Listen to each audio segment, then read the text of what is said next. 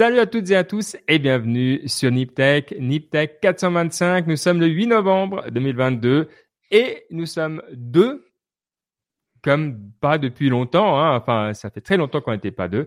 Donc, je suis seul avec Mike, en tête à tête avec Saïd SYDE. Comment ça va, Mike? Ça va très bien, je suis heureux d'être là. C'est vrai que ça fait bizarre. C'est preuve que notre euh, euh, Padawan devenu Jedi euh, Baptiste est souvent, souvent présent. Et c'est plutôt nous qui manquions des fois des émissions. Donc ça fait bizarre hein, d'être à deux, même si pendant presque plus de dix ans, on a été que deux, Ben.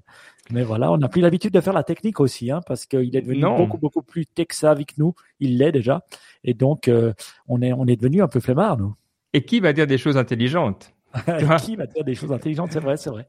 Mais c'est vrai qu'on on se disait avant de commencer l'émission que ben on utilise euh, pour ceux qui savent pas et puis que ça intéresse restream.io quoi, restream comme stream.io pour enregistrer les podcasts. Et c'est vrai qu'ils streament sur plein de plein de sur sur, sur YouTube, sur euh, Facebook, sur Twitch et, Twitter en natif directement. Et c'est vrai que c'est un outil assez incroyable quoi même qu'on l'utilise peu souvent nous-mêmes, hein, euh, c'est Baptiste souvent qui a la technique, ben nous on le fait, franchement c'est facile quoi. Hyper bien, ouais, non, simple, efficace, comme on aime. Eh ben, on va faire une émission qui est tout pareil. Et alors, je, je dois dire, euh, évidemment, on regarde les news tech, on va comme comme tout le monde, on, s'intéresse, on suit, on aime. Mais c'est temps, Mike, j'en ai marre, j'en ai marre de Twitter. Je m'en fous.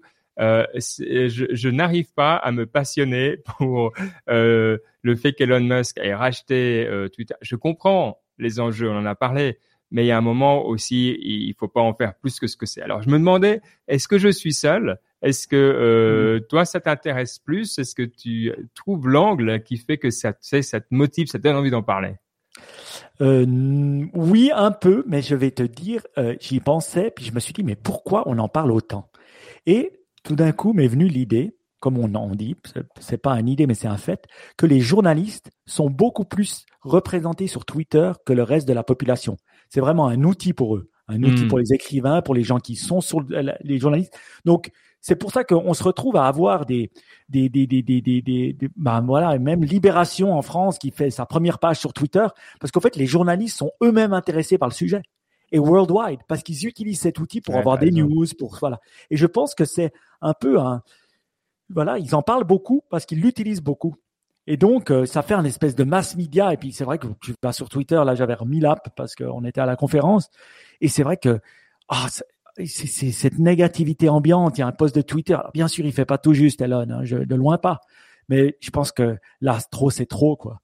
Et puis, c'est un peu ce, ce gavage. T'en peux plus. T'as as juste envie, euh, stop, stop, t'as envie de dire. Ouais, ouais, je suis assez d'accord. Donc c'est vrai. Bon, bah voilà, il a repris, il est parti. Euh, les layoffs, euh, bon, on va en parler aussi après, mais il y en a partout. Donc c'est pas que c'est un peu plus violent, un peu plus direct, mais c'est parce qu'aussi pendant que tu fais un rachat, bah tu peux pas faire. Euh, euh, voilà, tu vas pas commencer à licencier du monde en plein rachat. Tu laisses ça à la personne qui, qui reprend. Donc évidemment, alors, ça a été violent c'est pas terrible, mais je veux dire, voilà, moi c'est rien que je trouve. Euh, newsworthy ou, tech vraiment. C'est effectivement bah voilà t'es un milliardaire qui, qui rachète il fait ce qu'il veut avec ses copains. Euh, et puis si on n'aime pas bah voilà on va sur Mastodonte et puis on parle à un mur et pour moi, ça va très bien aussi. Je me suis pas mis sur. Je me suis, alors je me suis mis plusieurs fois. J'ai fait, j'ai parce que c'est pas la première fois qu'on dit qu'on va tous migrer et euh, bah, on le fait pas, mais on aime bien le mouvement. Mais cette fois, j'ai pas remonté, j'ai pas rejoint un serveur Mastodonte encore. Mais bon, bref, si vous en avez un bon, euh, une bonne communauté Mastodonte, je suis pas du tout réfractaire. Mike, tu me diras. Hein. Oui, ben moi je vais pas m'y mettre parce que c'est bon, j'ai assez. Euh, sauf que c'est vrai que je regardais puis je me disais, j'entendais aussi sur les podcasts et ils en parlent sur Privo, ils en parlent sur aussi All In.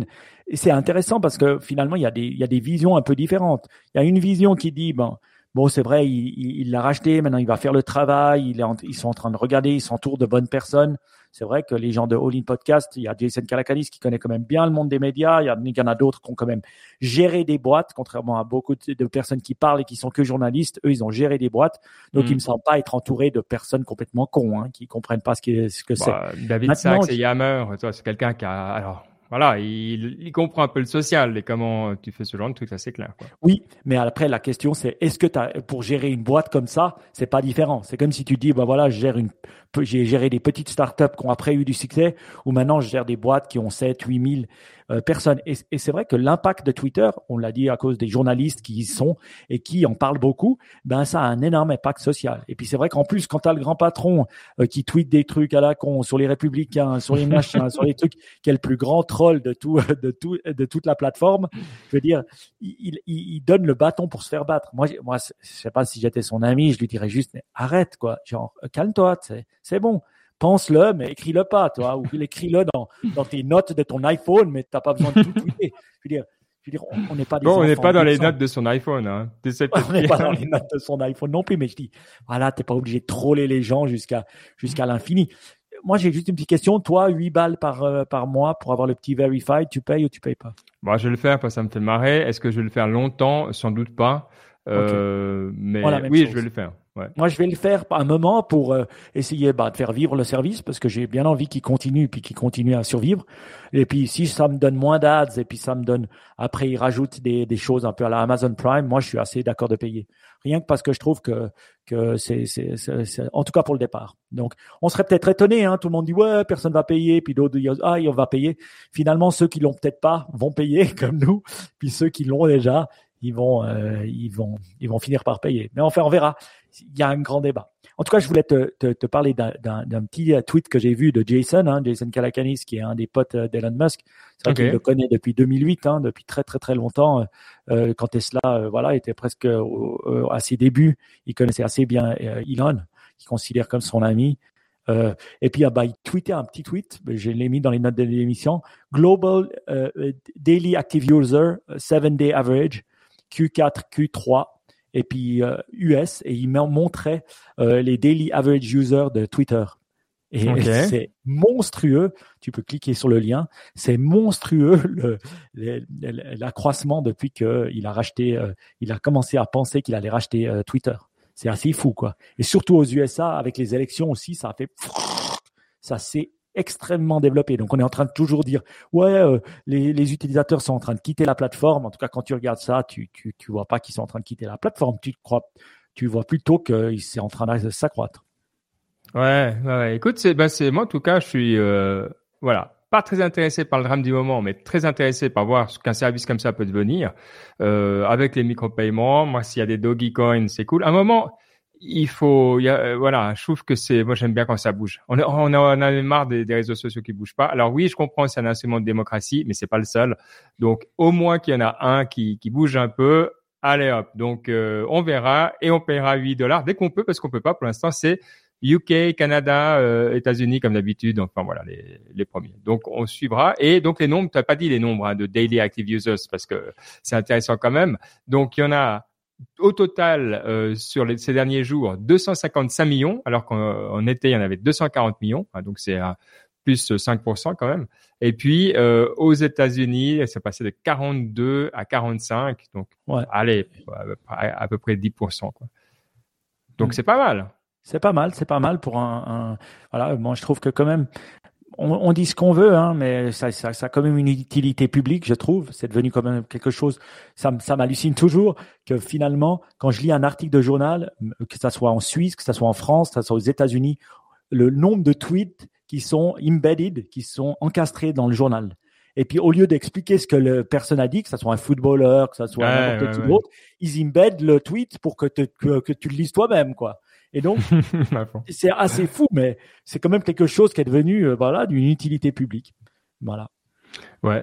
Après, c'est vrai que bon, bah, on est dans cette période. Alors, on dit il y a eu des 50% euh, plus ou moins réussis de, de licenciements chez, chez Twitter, ce qui est évidemment un, un, choc assez grand. Mais on sait que bah, là, on enregistre mardi, euh, juste avant les midterms, mais Facebook va annoncer des licenciements euh, également euh, cette semaine, euh, assez massif. Alors pas autant, mais, mais assez massif. Pour connaître une ou deux personnes chez Facebook, euh, la personne m'a dit qu'on pouvait, on sentait, tu, euh, ah oui? cut with a knife, the tension, quoi. Tu, tu sens, elle est vraiment, elle est solide, quoi. Elle est, palpable, mais au point où, où ah ouais? vraiment, ouais.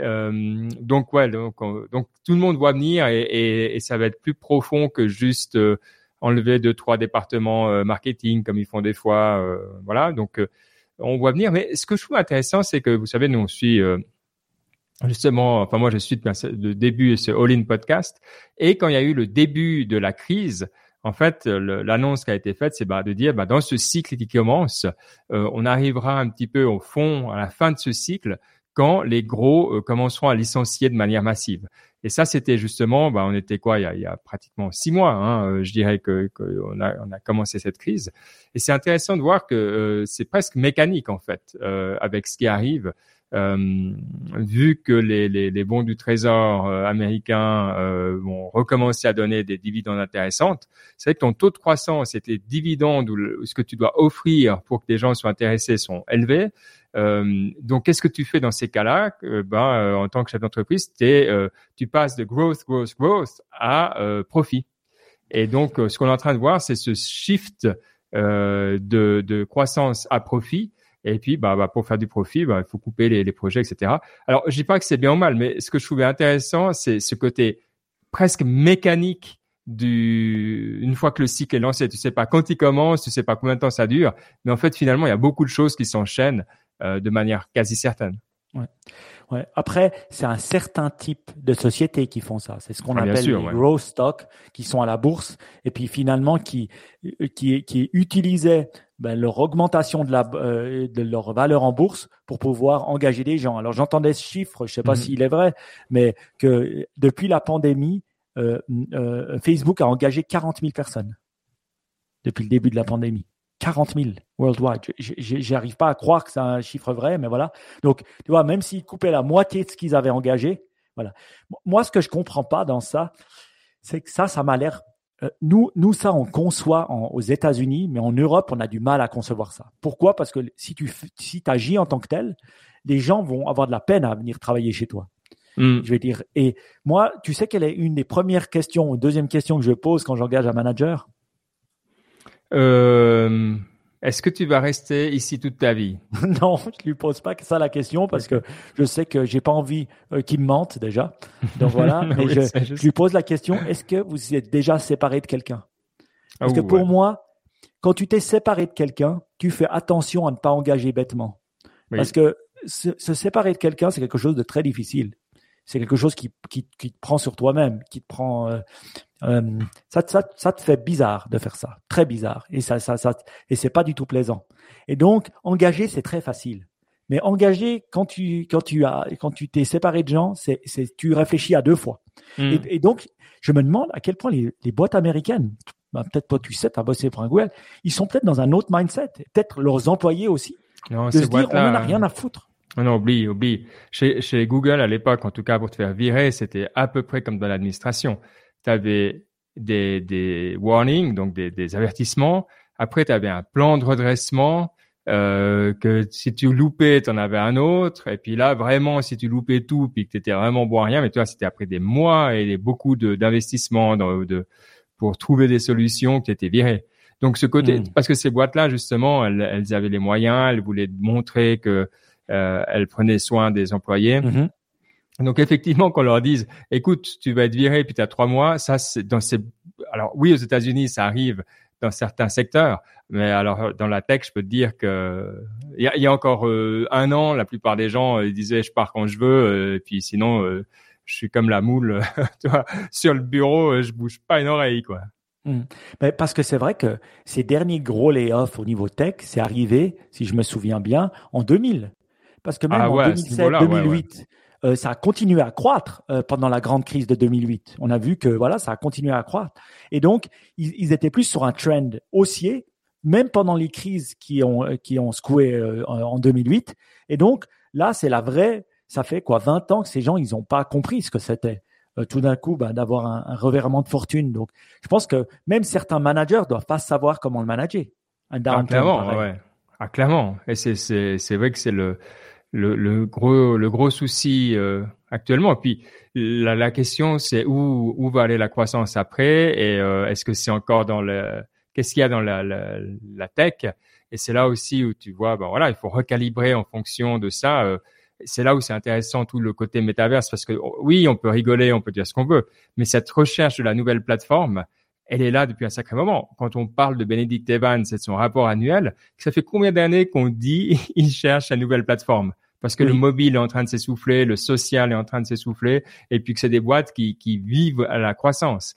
Alors, mhm. euh, effectivement, c'est c'est un milieu, et il y a beaucoup de gens qui commencent à dire la, la, la, prochaine grosse vague, le prochain cycle de 20 ans, c'est c'est les, les, les biotech, alors qui ont leur propre euh, hmm. cycle, leur propre vie, mais que ce, niveau de croissance, ça sera sans doute pas dans le dans la tech comme on l'a connu dans la Tech comme on l'a connu. On va savoir.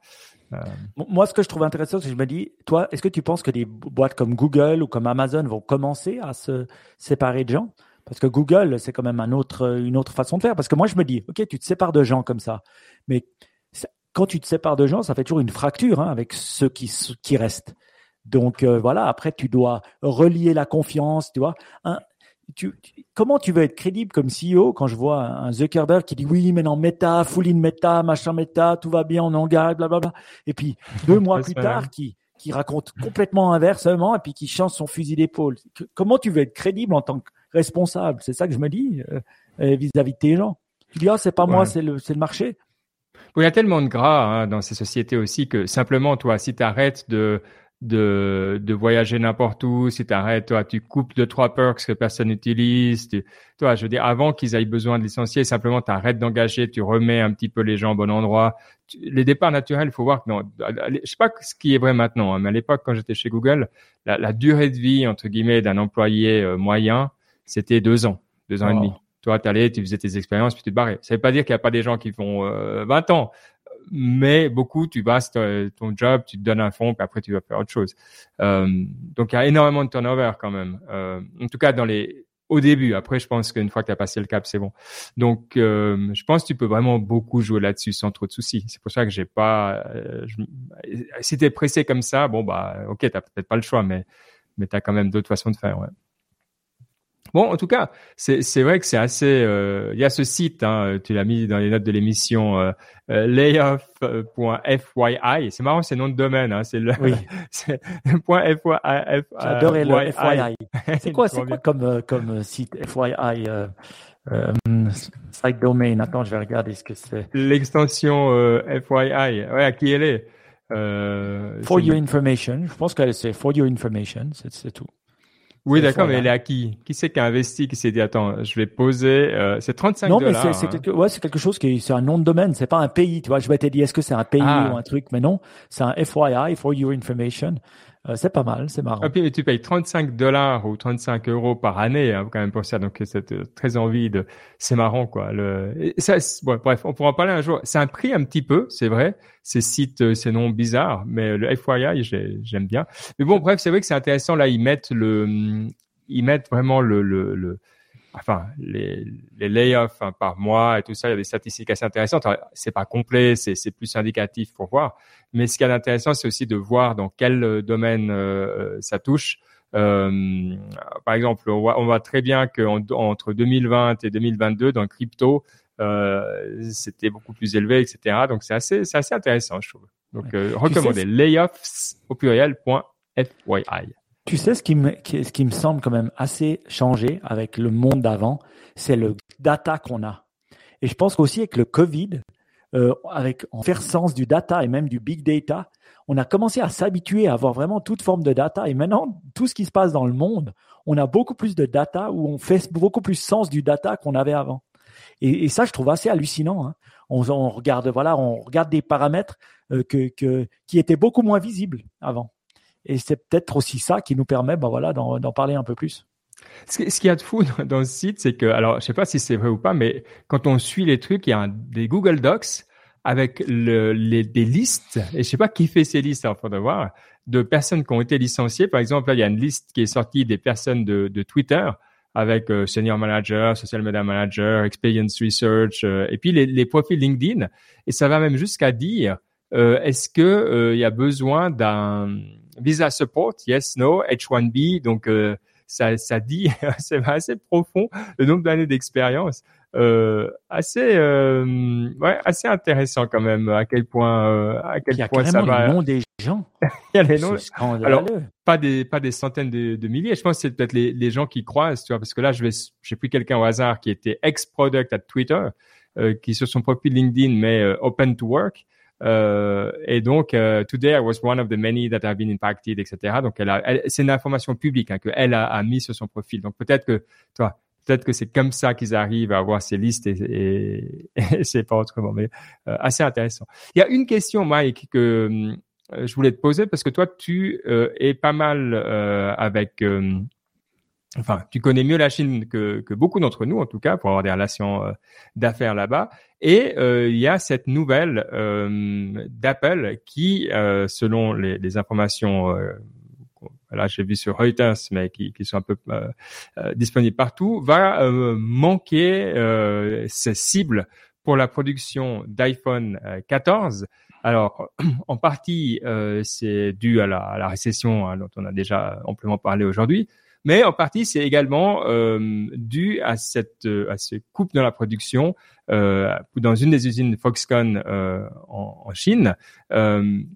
Et ça semble bon. Alors voilà, c'est Apple, donc ça fait un peu les, gros titres. Mais j'étais curieux de voir si toi ça te semble logique. Enfin, qu'est-ce que tu entends de, ça?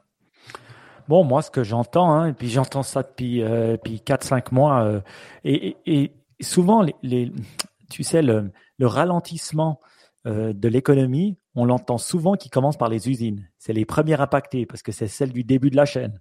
Donc moi j'ai entendu que euh, depuis ben voilà il y a non seulement il y a eu une bonne année hein, un début de quarter un bon début de, de, Q1 et après dès Q2 euh, ben, nos contacts en Chine ils nous disaient que ben voilà il y avait un peu plus il y avait plus de flexibilité, plus de choses, il y avait plus, ça permettait moins de temps pour euh, pour euh, pour commander. Donc voilà, il y avait plus ces problèmes qu'il y avait en 2021. Après, ben, il y a eu euh, les histoires de Covid hein, qui ont commencé à partir d'avril-mai, des énormes lockdowns. Donc je pense que ça, ça a eu quand même un gros, gros, gros impact. Il faut savoir que bah là, je parlais à, un de mes contacts euh, euh, euh, qui est, d'origine taïwanaise, mais qui vivait à Shanghai et qui me dit que c'est encore très très très difficile hein. en Chine. Il y, a, encore chaque 24 heures, tu dois te faire tester avec un QR code. Donc je sais pas, vous vous imaginez, hein, vous avez voyagé pendant le Covid, vous vous souvenez du QR code que vous deviez faire 48 heures avant de voyager, enfin avant d'arriver sur place? Ben là, chaque 24 heures, tu dois avoir un QR code, sinon tu te sors pas et tu te balades pas. Et je peux vous dire en Chine, pour avoir vu des règles appliquées, je peux vous promettre que ça veut dire que tu rentres pas dans le bâtiment, ça veut dire que tu vas pas voir n'importe qui, ça veut dire que tu vas pas au supermarché. Enfin, je sais pas comment ça se passe au supermarché. J'imagine que c'est la même chose. Et donc, c'est, ça a un énorme impact. Et euh, ce que j'entends dire, en tout cas maintenant, c'est ce qui se passait euh, un peu beaucoup à Shanghai et Beijing. Bah, maintenant, ça s'est encore répandu dans d'autres dans d'autres euh, cités un peu euh, c'est deux, deuxième tiers. Donc il y a encore ces problèmes qui commencent à se, se, développer partout en Chine. Et la policy, elle reste très stricte. Donc je pense qu'il y a un gros impact là-dessus. Euh, après, ce que j'entendais dire, c'est qu'il y a moins de problèmes de supply chain au niveau composant, à part pour les cartes électroniques, par exemple dans les voitures, où là il y a encore, vu qu'on en utilise beaucoup plus qu'avant, là c'est un challenge. Mais sinon, euh, au niveau composant, il y a de, il y a moins de problèmes. Ça c'est clair. Ouais. Donc effectivement, Bon, mais c'est enfin toutes les toutes les tendances aussi vont dans la dans la même direction de, ce ralentissement et c'est intéressant de voir un petit peu. C'est anecdotal évidemment parce que c'est qu'une partie, mais quand même d'entendre les gens comment ils en parlent, euh, ça reste euh, une bonne source. Hein. Moi, je voulais te donner un exemple euh, sur la Chine qui est assez intéressant que j'ai lu, qui est une grosse boîte, qu'une boîte, tu connais Gap Gap, la marque américaine ouais. d'habits. c'est une marque américaine assez connue. Je pense qu'en Europe, on connaît un peu. Et euh, ben voilà, ils vendent leur opération chinoise et taïwanaise à un groupe de e-commerce chinois qui s'appelle Baozun, qui est assez connu, hein, qui appartient, je crois, à Alibaba. Et, euh, et, et ça, c'est un tel pour moi. C'est que voilà, c'est devenu tellement complexe de faire du business en Chine avec bah, ce qui s'est passé ces dernières années, avec ce qui se passe actuellement, que finalement, les boîtes préfèrent vendre l'exploitation de leur marque et voilà dans ces pays-là plutôt que d'y être présent. Je pense qu'on peut voir aussi les mêmes, euh, on, va peut-être voir les mêmes choses qui se développent en Russie ou des choses comme ça, mais je trouvais ça intéressant en se disant, bah voilà, avant on était là, ouais, la Chine, l'Eldorado, là où toutes les sociétés veulent être pour se développer, pour faire du chiffre, et là on est plus en train de se dire comment est-ce qu'on réduit notre exposition à la Chine, qui est un, un, qui est un pays extrêmement complexe à gérer. Et voilà. Donc c'est, je trouvais que voilà, je vous mettrai les notes euh, la, petite news dans les notes de l'émission. Mais, je trouve que c'est voilà, c'est un nouveau paradigme qui change. Hein. Avant, c'était allons en Chine, développons-nous, puis maintenant, c'est euh, qu'est-ce que je fais avec la Chine? Ouais, ce qu'il ce qu'il y a euh, d'intéressant aussi pour pour la Chine? J'écoutais donc ce fameux podcast dont on parle Ones and Twos, qui parlait de pourquoi le chancelier Schulz a été en Chine. Et puis, pour se donner une idée, les chiffres qui étaient articulés, c'était que la Chine, c'est 3-4% du GDP, donc du, du, du commerce d'échange allemand. Donc c'est pas euh, voilà, c'est pas le partenaire le plus euh, important. C'est 3-4% pour une économie comme l'Allemagne. Je veux dire, c'est ça reste des gros chiffres. Euh, mais euh, on pourrait se dire bon, est-ce que c'est vraiment si important que ça? Là où c'est intéressant, c'est que euh, il y a deux choses à regarder. C'est d'une part la tendance. La tendance elle est assez stable, donc c'est pas croissance absolue. donc tu dis bon ok, alors toujours tu n'as pas la réponse. Pourquoi tu vas? Mais en fait, quand tu regardes qui de ces 3-4%, euh, qui ça concerne? Ça concerne les grands, grands noms de l'industrie allemande, comme Volkswagen, mmh. euh, qui a énormément misé sur la Chine. Et eux, c'est euh, vraiment des, des, des, chiffres à... Euh, ouais, c'est beaucoup, beaucoup plus que 4%. C'était 10-20% de, de leur chiffre d'affaires. Et puis les Bayer, enfin les gros, quoi. Et donc, évidemment, d'un coup, tu comprends beaucoup mieux pourquoi il y a une espèce de d'intérêt pour, pour la Chine de la part des Allemands. Mmh. Je trouve aussi assez intéressant de, de regarder un petit peu euh, ce, ce, voilà comment comment finalement en Europe on, on gère la Chine, on essaye de comprendre. Et, ce que tu dis, c'est intéressant parce que finalement, qui va réussir à continuer dans ce monde à, à avoir des opérations partout euh, sans les décentraliser comme tu fais? Je pense que c'est, enfin, c'est un signe aussi assez intéressant. À voir si c'est juste eux qui font ça, mais euh, si ça pourrait créer une. Et le risque politique. Moi, moi j'ai une question euh, plus euh, plus européenne. Est-ce que toi, autour de toi, t'entends, euh, sans forcément parler des journaux, mais t'entends des changements, t'entends des des gens qui perdent leur emploi? Est-ce que t'entends des choses comme ça autour de toi ou pas? Alors moi je travaille au gouvernement, hein, donc non pas non mais après, je connais des gens qui sont pas au gouvernement évidemment, donc mais pas vraiment. Euh, alors j'ai connu, il y a eu parce que toi, moi je travaille avec pas mal de startups, donc j'ai connu des gens qui ont perdu leurs emplois il y a six mois dans la vague startup, mais je connais moins de gens qui sont euh, maintenant dans les grosses boîtes et ça. Donc là, je non. Toi, tu, tu hmm. connais? Bah, moi, j'entends, hein, tu vois, on entend bah, en Suisse, euh, voilà, qui est un pays quand même assez protégé. Hein, il y, a, y, a, y a presque moins d'un pour cent de chômage, c'est assez fou. 2%, c'est assez rien. Mais voilà, on entend quand même des grandes banques comme Crédit Suisse. On entend aussi, bah voilà, des grands groupes de distribution qui sont la Migros, qui c'est un peu le Carrefour suisse, qui dit attention. On entend euh, des gens qui le font, mais euh, tu vois, quand je parle à des amis à moi, ils le font, mais sans rien dire. C'est des grands groupes à la bourse qui disent ah, on est en train, bah voilà, de closer les sites, on est en train de faire du DAR. Donc, ça, DAR, c'est souvent Deutschland, euh, euh, Austria, euh, Suisse, donc Suisse, DAR, ils appellent ça. Et donc, ils sortent les les les les, gens de, de Suisse. voilà, il y a des énormes groupes qui le font. assez connus, hein. et donc on entend des, des, des mouvements comme ça, mais c'est pas des plaques tectoniques c'est juste des petits coups à gauche, à droite, à gauche, à droite. Mais ben, on sent le mouvement. On sent qu'il y a quelque chose qui se passe. Donc voilà, c'est, c'est, assez intéressant. Après, de ce qui est, ce qui est intéressant de voir, c'est que dans les chiffres elles-mêmes, quand on regarde ben, les chiffres du chômage, les chiffres de ça, on voit pas encore ça dans les chiffres. Donc tout le monde, voilà, le, le, voit pas. Mais moi, je pense que c'est en train de venir. Et comme ah, nos amis, Winter's coming. Tu sais, moi, j'ai fait euh, Volkswirtschaftslehre 1. J'ai fait une année donc d'économie euh, publique euh, c'était ma, ma première vocation. je crois qu'il y a peu de gens qui le savent, hein. mais ça m'intéressait beaucoup à l'époque. Et euh, c'est le truc qu'on t'apprend dans les premiers cours, c'est euh, ce que tout le monde dit euh, quand tu fais monter les taux d'intérêt, euh, bah, c'est le chômage, voilà, qui, qui monte avec. Enfin, tu dois choisir quoi les ces paramètres. Après, à voir si ce paradigme il est encore vrai ou pas. Hein. Ça, c'est un truc qui peut évoluer. Bref, en tout cas, voilà. Bon, c'est un peu l'année de la tech, mais mais je pense que c'est c'est le, le, le le ton du moment. Hein, et, Un peu une gueule de bois. Après avoir bu du champagne, tu vois, pendant deux ans, c'est boîte tech et tout ça, et puis c'est de saouler pendant dix ans au taux d'intérêt zéro. Ben voilà, on, se lève le matin avec une grosse gueule de bois, euh, et puis euh, voilà, on se réveille un peu, un peu différemment, on dirait. Ouais, il y en a un qui a pas la gueule de bois, enfin en tout cas qui a pas l'air. C'est Mr Beast et je trouvais intéressant. Euh, bah, dis-nous peut-être qu'est-ce qu'il est en train de, de chercher à lever? Et aussi euh, est-ce que tu peux nous expliquer qui est MrBeast si tant est que quelqu'un euh, ne le connaît pas Il n'y a pas de honte hein, si c'est le cas. il y a plein de gens que je connais pas, mais lui, c'est vrai, bon, il est, il est assez connu euh, ces temps. Honnêtement, je connais MrBeast même si je suis pas un fan de MrBeast parce que voilà, c'est le plus gros YouTuber au monde. Hein.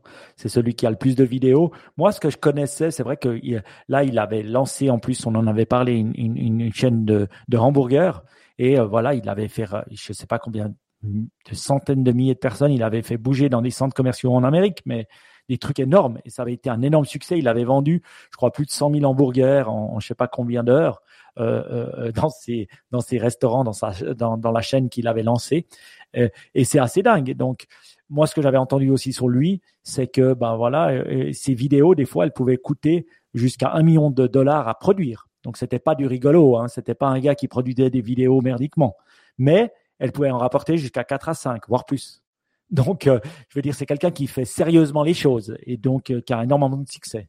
Maintenant, j'ai j'ai pas regardé la valuation exacte. Ouais. Ah, de et puis attends, le, le, truc qui est fou, c'est que oui, effectivement, c'est autour d'un million. Alors selon ce qu'on dit, mais ce que je trouvais hyper intéressant, c'est qu'il a fait euh, une vidéo Squid Game et euh, cette vidéo là, hein, donc il a reconstruit vraiment plusieurs épreuves de Squid Game euh, pour sa, sa, vidéo qui dure, bah voilà, euh, je sais pas, c'est pour un quart d'heure, 20 minutes. Euh, et le coût de cette vidéo, c'est 4 millions. Alors, je me bon, est-ce que c'est beaucoup ou peu? Une saison complète, la saison complète de Squid Game, c'était 21, 22 millions. Euh, donc un épisode coûtait en gros 2 millions de dollars à, pour la vraie série. Donc c'est ça qui est intéressant, c'est de se dire que finalement sa balance de production ouais pour un quart d'heure, 20 minutes, c'est le coût d'une série qui dure aussi une demi-heure ou voilà. Donc c'est le, le, coût par minute, il est il est à ce point-là quoi. Et c'est là où dans euh, sa logique maintenant où il veut, enfin je sais pas, tu peux nous expliquer, mais je pense qu'il faut garder en tête pour voir le où, il veut en arriver quoi. Oui, bah c'est marqué. Euh, il veut euh, euh élever, raise, comment on dit? Lever. Lever, pardon, j'ai pas l'habitude de l'envoyer. 150 millions pour son business à une valuation de 1,5 milliard. Donc voilà, c'est c'est un des premiers gros YouTubers qui a une valuation aussi importante. Mais moi, ce que je vois, c'est que finalement, c'est comme une, une, une, boîte de production. Avant, on avait des boîtes de production qui vendaient à la télévision, bah voilà, les Arthur, les machins qu'on connaît, old school.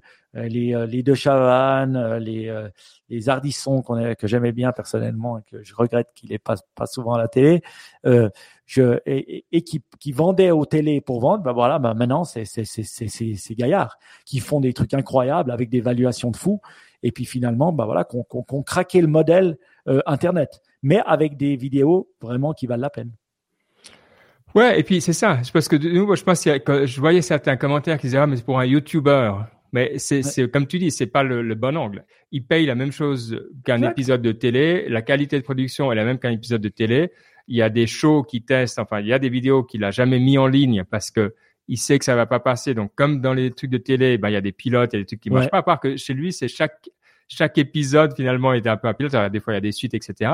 Mais donc, euh, c'est vrai. Et tu te dis, ben, finalement, un milliard et demi pour un studio euh, toi, si tu si on te disait, alors c'est pas Pixar ou ça, je veux dire, c'est pas ce, nombre d'employés, mais tu te dis, enfin moi ça me semble pas complètement fou quand tu justement tu cherches à te développer dans un dans ces nouveaux moyens de diffusion. Donc euh, je trouvais hyper intéressant et euh, après on l'aime, on l'aime pas, c'est quelqu'un, voilà, c'est c'est une personnalité. C'est comme si tu achètes une télé. C'est comme si tu achètes, je sais pas, tu achetais MTV à l'époque. C'est un exemple, hein, mais c'est le nouveau MTV qu'elle était là, ouais, MTV, c'est trop cool et tout. Mais c'était quoi la valeur d'MTV Ben, MrBeast, c'est un peu la même chose. Sauf que c'est lié à une personne. C'est peut-être assez nouveau. C'est, ben voilà, c'est, c'est ce monde. Mais quand même, ils ont réussi à crack the code de cette manière de diffuser et de créer du contenu qui fait le buzz. Je veux dire. Et, et, j'entendais quelqu'un, je sais plus qui, dire que ça sera très dur maintenant d'arriver à des dizaines de millions d'abonnés sur une chaîne. Ça sera encore faisable, mais ça sera rare. Pourquoi? Parce que maintenant, il y a tellement de contenu et de bon contenu, même chose sur les podcasts, hein, que ça devient très, très, très difficile de se différencier. Moi, franchement, je regarde le contenu des podcasts de plus en plus, mais j'hallucine la qualité des trucs. Hein. Franchement, ah c'est des professionnels qui parlent. Les, la production est bien faite, les, les, les, les réflexions sont incroyables, et, et franchement, il y en a du contenu. Hein. Donc, euh, il faut vraiment se différencier. Ouais. Et bah lui, il arrive. Donc voilà, je trouvais, je trouvais intéressant comme euh, point euh, de, de, de, comparaison, euh, disons pour par rapport à tout ce qu'on dit, ah, y a, ça va mal, c'est difficile, bah ça dépend. Il y a des gens qui continuent à arriver. Je pense que c'est important qu'on garde aussi ça en tête. Et puis peut-être qu'on va se concentrer là-dessus dans le futur, parce que je pense que cette déprime, elle va durer, à mon avis, 2023 à complet ah oui, euh, pour le monde de la tech. Ouais, je pense qu'on est parti pour deux, trois quarters euh, de trimestre euh, vraiment facile. Donc voilà, concentrons-nous nous sur les, les choses intéressantes et, et qui bougent. alors une, une c'est pas ouais, une dernière nouvelle que j'avais mise, c'était euh, euh, le, crypto exchange FTX qui est euh, sur le point d'être acheté par Binance parce qu'ils que ils arrivaient plus à faire face à leur ont ce qui devait sortir.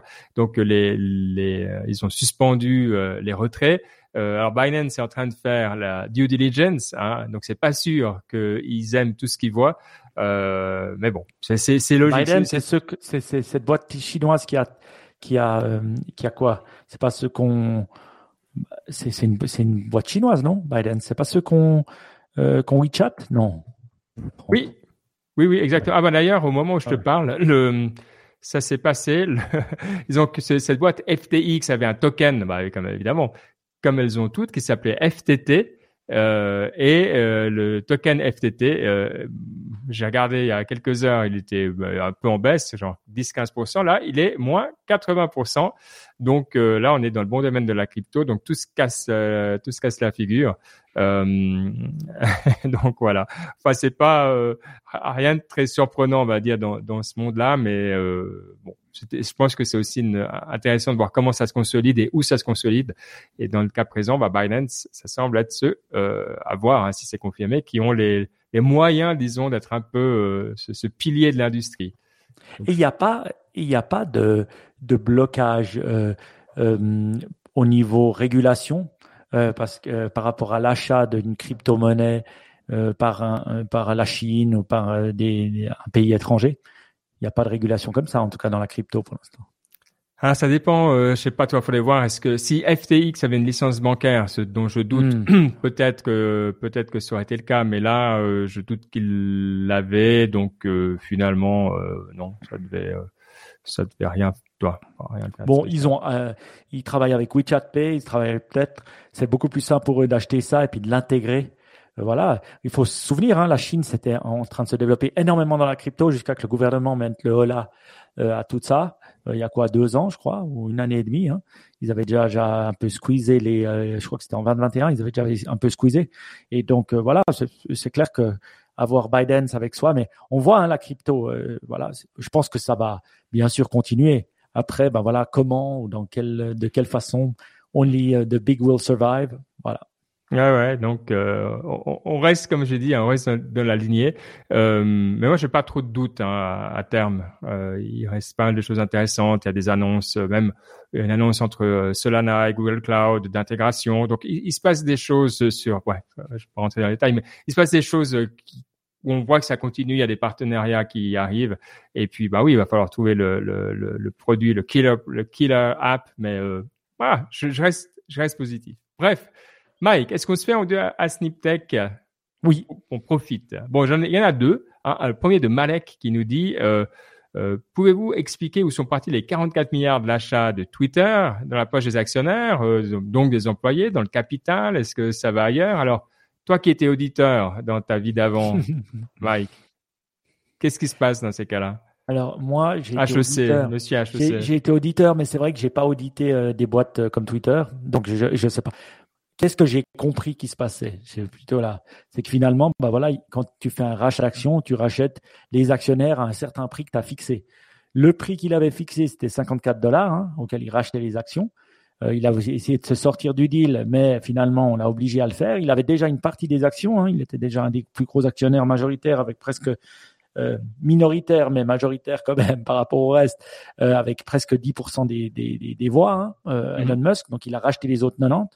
Et puis euh, voilà, ce que j'ai vu, ben voilà, les, les, gens ils, ils, te rachètent à un certain prix, puis voilà, tu touches le prix de ton action. Donc, qui a touché selon moi ben, tous les actionnaires de Twitter, plus et puis de ces actionnaires-là, je pense qu'il y avait aussi des membres du board, le CEO et tout ça qui détenaient aussi des actions Twitter. Donc de ça, ben il y, en a pas mal qui ont touché. Après, qu'est-ce qu'ils ont touché exactement les collaborateurs de Twitter? Bon à dire. Ça, dépend finalement des, de, bah, leur contrat et puis des actions qu'ils avaient. Ouais, ce qui est intéressant, ce que je je savais pas, mais enfin après ça me surprend pas du tout. Euh, en gros, euh, c'est qu'il y a certains des gros stakeholders qui ont euh, continué à, à, avoir leur part. Donc par exemple, là, le, le, le fonds euh, d'Arabie Saoudite qui s'appelle Kingdom Holding Company euh, et d'autres, hein, alors je ne sais pas exactement, mais euh, voilà, euh, qui ont qui avaient environ 2 milliards, un peu moins, à la valeur euh, dont on discute euh, dans Twitter. Donc ça fait quoi euh, Allez, 5%. et qui ont gardé, qui ont gardé leur part. Donc c'est pas que ce qui est intéressant, c'est que si tu es petit, évidemment, bah tu vends. C'est bon, on te pose pas la question de dire ah est-ce que tu aimerais garder ou pas. Toi un jour, tu reçois un, mot comme quoi bah c'est vendu, c'est vendu et voilà. Mais quand tu as euh, quelques pourcents d'une boîte, du coup, dans, tu peux faire partie finalement du financement. Donc c'est ça qui est intéressant quand on dit il a payé 44 milliards. Euh, oui, mais il y a certains qui ont peut-être gardé leur part et tout ça. Donc, euh, il faut regarder un petit peu derrière. C'est peu probable qu'il aille vraiment dépenser 44 milliards. On sait de toute manière qu'il y a d'autres qui sont venus autour, mais même globalement, euh, faut voir comment ça s'est structuré. Donc ça, c'est les détails qu'on n'a pas, ou en tout cas que j'ai pas vu euh, forcément étalés dans les journaux. Mmh. Ouais. En tout cas, on sait, bah voilà, qu'il y a les banques qui sont derrière et puis qui ont aidé à financer le deal. Donc après, bah voilà, voilà, tu as racheté ça, mais tu t'es aidé avec tes banques, donc ça veut dire que tu leur dois de l'argent, ça veut dire que tu dois rembourser ben, ton emprunt avec les taux d'intérêt du moment. Donc le plus les taux d'intérêt montent, le, monte, le plus euh, ta dette augmente, le plus ben voilà, tu dois être de plus rentable pour pouvoir repayer euh, même pas ta dette, mais les intérêts de ta dette. Et elles vont perdre pas mal d'argent parce que, et en fait, il y a toujours des intermédiaires. Il y a une, une banque qui te fait ton prêt, puis en général, dans ces deals-là, ben après, il va, elle va vendre c'est vrai que c'est ces produits euh, qu'on connaît euh, un petit peu peut-être voilà quand on est dehors qui font un peu peur mais en fait après la, ces banques elles vont revendre la dette à d'autres et puis ça fait des produits euh, structurés qu'on comprend pas trop. Euh, mais là du coup vu qu'ils ont quand même euh, il y a les taux d'intérêt qui montent etc puis qu'il y a une certaine condition d'avant qui était avec cette dette ils n'ont pas commencé à la vendre de ce que j'ai compris. Donc ils vont prendre des pertes incroyables parce qu'ils vont pas réussir à, à vendre comme ils voulaient. Donc oh les pauvres hyper compliqué. Je suis super triste, super triste, euh, terrible. Donc, euh, deuxième Snip Tech, euh, pour la crypto, par exemple, pour Libra ici, VR, Metaverse, le groupe Meta ne s'associe jamais avec un autre, comme peuvent le faire les autres GAFAM. Pourquoi, selon vous? Ah je te laisse répondre. Toi, tu as bossé pour un GAFAM qui s'appelait Google, donc. Euh, bon, Libra, c'est pas, c'est pas tout à fait vrai. Hein. Euh, euh, il y avait quand même d'autres, d'autres sociétés. Il n'y avait pas des gros genre Mastercard ou des. il y avait, il y avait d'autres qui étaient là. Donc c'est pas toujours, toujours vrai. C'était, maintenant il s'appelle Diem. Hein. c'était Libra, c'était au début. Maintenant c'est Diem. Donc il y avait cette espèce de d'envie, voilà, qui a pas fonctionné de faire ça à, à, à plusieurs. Après, pour le reste, sincèrement, euh, ouais, attends, j'ai de la liste là. Il y avait euh, PayPal, eBay, Mastercard, Stripe, Visa, Mercado Pago, ça je connais pas. Bref, il y en avait plein euh, et des groupes. Donc déjà, hein, c'est pas toujours tout à fait vrai.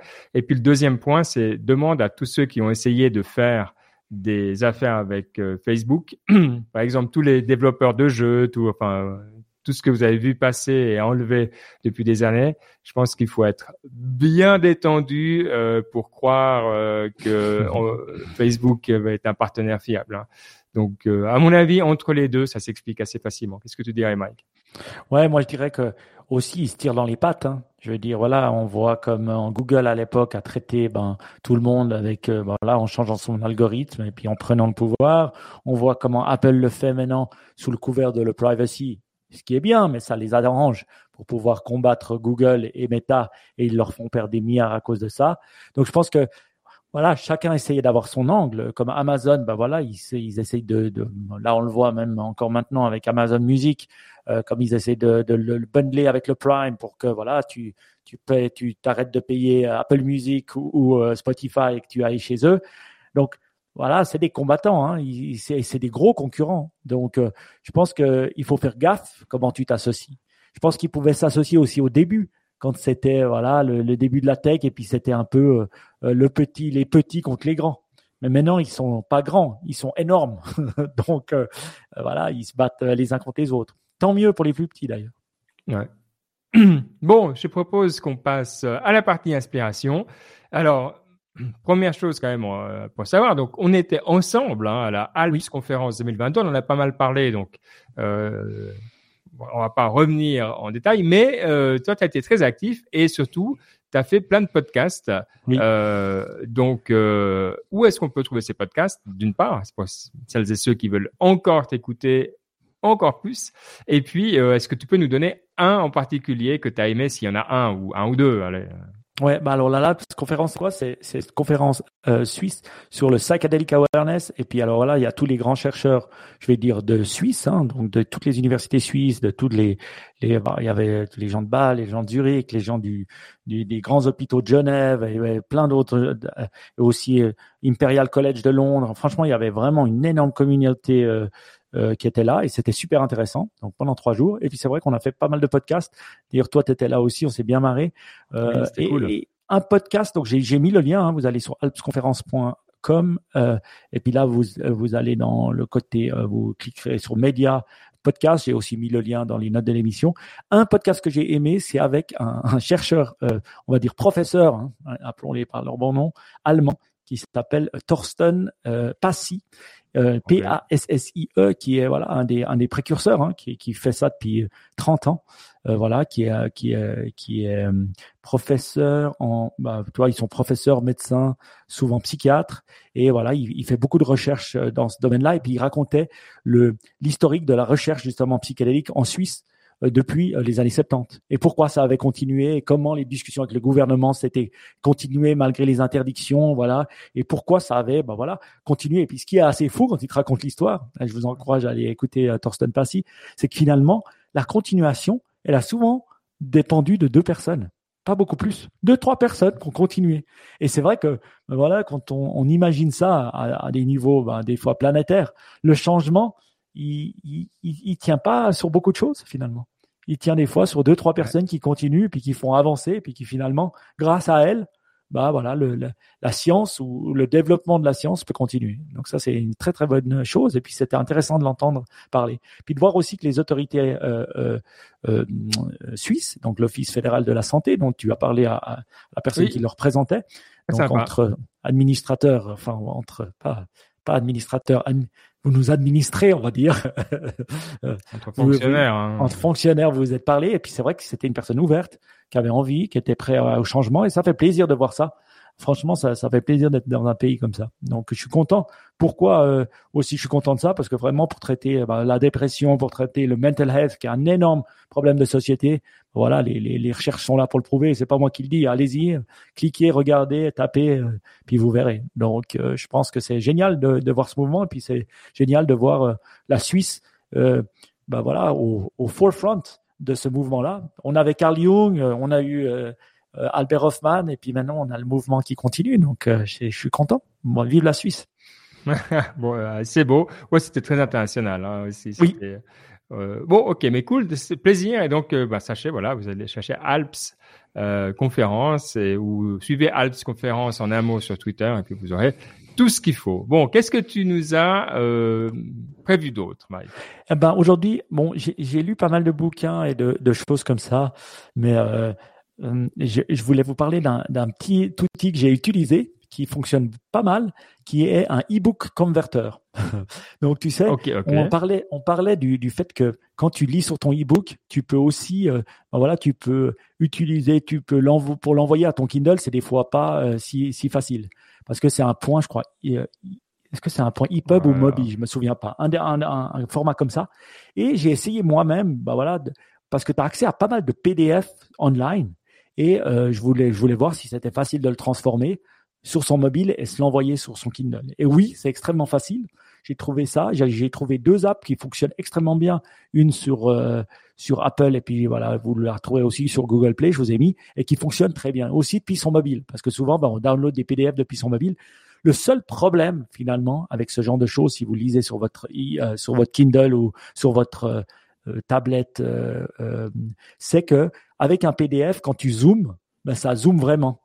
Ça fait pas, tu sais, ça fait pas, comment on appelle, tu sais, quand ton, ton, ton, ton écran, il se resize. Au, on appelait ça, tu sais, à l'époque, quand tu avais un website, et puis tu le faisais mobile, et puis il était mobile friendly, il, se mettait à la bonne, bonne, bonne. Ouais, il sur, euh, ouais. Voilà. Ben là, c'est pas le cas avec un PDF. Donc, quand tu te l'envoies, le problème, c'est que si tu zoomes, après, tu dois bouger. Je m'étais dit, avec ces converteurs, ils sont assez intelligents pour après te, te rendre intelligent, mais ça reste assez limité finalement. tu pourrais le lire, mais tu as les mêmes problématiques que tu as avec un PDF euh, normal quand tu te l'envoies sur ton Kindle. Donc, euh, so-so, en fait, le résultat. Mais vous pouvez quand même le faire. Euh, ça marche. E-book converter. Et souvent aussi, c'est comme ça, vous n'avez pas besoin de payer les livres. Hein. On n'est pas bête. On pourquoi vous voulez utiliser ça? Ah bah oui, quand même. Bon, écoute, euh, et je vois donc qu'il n'y a pas d'autres livres aujourd'hui. C'est vrai que bah, moi, je suis toujours dans ma partie, dans mon moment musique moderne. Qu'est-ce que j'aime ça? Je peux, je peux pas vous recommander trop. Essayez, essayez, je vous jure. Essayez. Mais faut, faut se mettre dedans. C'est un peu râpeux, mais ça vaut la peine. Euh, donc voilà, j'ai pas non plus. J'écoute beaucoup de choses, mais pas forcément des, des livres euh, en ce moment. Donc euh, ben, moi, je continue les livres que j'écoute. Donc quand on écoute euh, Thing Nat euh, Ajahn Chah, euh, le moine de la forêt, mais que l'audiobook il dure 18 heures, je veux dire, ça nous demande quand même un petit peu d'assiduité. Donc voilà, j'y suis toujours. Et, j'apprends. Moi, je, je, vous donne, ouais, je vous donne quand même un nom alors, parce que pour trouver un truc cool, allez regarder quelqu'un qui s'appelle Harry Parch, Harry Parch, P-A-R-T-C-H, et regardez les instruments qu'il a fait et écoutez un peu ce qu'il a fait. C'est très accessible, c'est très sympa et c'est très créatif. Donc voilà, dans ce moment, ben, cette émission, on a dit, hein, tout le monde est un peu down, c'est difficile, on se prépare des mois difficiles. Bah, ça vaut la peine de retourner aux fondamentaux. En plus, c'est quelqu'un qui vivait euh, hyper simplement. Il était, euh, c'était, euh, comment on appelait ça les robots à l'époque. Il, se promenait dans les trains, puis il réparait, puis ah, il vivait comme ça. Donc c'était vraiment un gars fascinant. Donc je vous le recommande, Harry Parch, ça vaut la peine. Bref, est-ce que tu as quand même une quote? Oui, j'ai une ah. quote. J'ai une, citation. Et euh, je pense que bah, c'est une quote de Blaise Pascal, mais je l'ai en anglais. Donc on va traduire du, de l'anglais, de l'anglais en français euh, pour une quote de Blaise Pascal, ça va être assez hallucinant. Quoi. Voilà. Est-ce que tu as déjà lu un livre de Blaise Pascal? Oui, bien sûr. Le, euh, pas le Paris. Euh, euh enfin, j'ai les, les, les, pensées, les mémoires. Euh, bref, il a fait un bouquin comme ça. Euh, je l'ai lu quand j'étais ado, donc ouais, ça date un peu. Hein. Mais j'ai été très marqué par Blaise Pascal. Pas plus maintenant, mais penseur ouais, puissant. Hein, Puissant, puissant des, du XVIIe siècle. Moi, j'ai jamais lu Blaise Pascal. Bien sûr, je connais le nom, mais j'avoue, j'ai jamais lu Blaise Pascal. Il dit la chose suivante est-ce que tu es prêt à traduire Blaise Pascal de l'anglais à français, ce qui est une ah scandale, mais on va quand même le faire. D'accord, oui, vas-y. The virtue of a person is measured not by his outstanding efforts, but by his everyday behavior. La vertu d'un homme ne doit pas se mesurer par ses efforts, mais par ce qu'il fait d'ordinaire. Et j'ai quand même cherché la citation originale, donc j'ai trouvé. Euh, ah, c'est bien. C'est pour ça que tu as dit homme au lieu de personne. Oui, oui, oui, parce qu'il n'était pas encore euh, euh, sensible, euh, Blaise Pascal, à ce genre de choses. Euh, ouais, c'est c'est. Euh... Redis-la, redis-la encore. Je ouais, on, on, oui, on l'a pas bien entendu. La vertu d'un homme ne doit pas se mesurer par ses efforts, mais par ce qu'il fait d'ordinaire. Donc effectivement, ouais, c'est au quotidien qu'on reconnaît. Euh, ça c'est assez, ça c'est c'est zen, c'est tout ce qu'on veut. Hein. C'est c'est les habits un peu, tes habitudes que tu fais chaque jour, c'est-à-dire d'aller euh, bah, sous la douche froide. Alors là, tu l'as fait 5 minutes? Oui, une minute trente. J'ai pas réussi encore 5 minutes. Je, je, je, je, suis en train de d'y aller étape tu trouves qu'après une minute, ça reste dur? Parce que moi, après une minute, après c'est bon quoi. La première minute, ouais, je peux comprendre. Mais après une minute, ah, tu... ça reste ça reste froid, on va dire ça comme ça. Mais le fait de, de, revenir au chaud après, ça, ça me donne un peu de choses. Je dis pas que je suis parfait à chaque fois, mais je m'améliore. Mais je dis, voilà, c'est ces everyday behaviors, c'est ces habitudes qu'on prend euh, qui font de nous, voilà, euh, ben voilà, des, euh, des, des, des, êtres vertueux. C'est pas juste, euh, voilà, ces, ces moments splendides d'une action incroyable. Et ça, j'aime bien.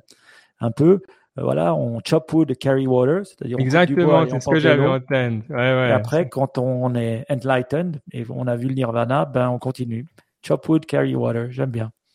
Je, devrais mettre cet insigne, chop wood, carry water. J'aime bien ça. Oui, à fond, à fond.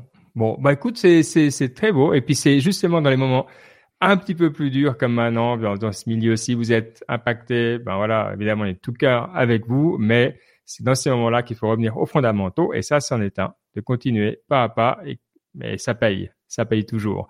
Donc, c'est comme ça qu'on va faire et c'est comme ça qu'on fera. Alors, dans deux semaines, Mike, est-ce que tu seras là? Bien sûr. Ah, ok, moi je vais partir la semaine prochaine, je vais à Montréal. Trop bien. Je vais aller voir un match des Canadiens, mais je vais pas, je vais pas pour ça, hein, je vais pour autre chose. Mais entre autres, je me réjouis d'aller voir un match des Canadiens. Et euh, dans deux semaines, je serai là. Donc c'est trop bien. Euh, D'ici là, on espère que l'émission sortira euh, parce que sans Baptiste, on, on, ne sait pas plus rien faire, comme on l'a dit au début d'émission. Et donc on se réjouit également de retrouver. Mais on vous souhaite à tous et à toutes de très très bonnes semaines et profitez bien. Ciao. Ciao. ciao.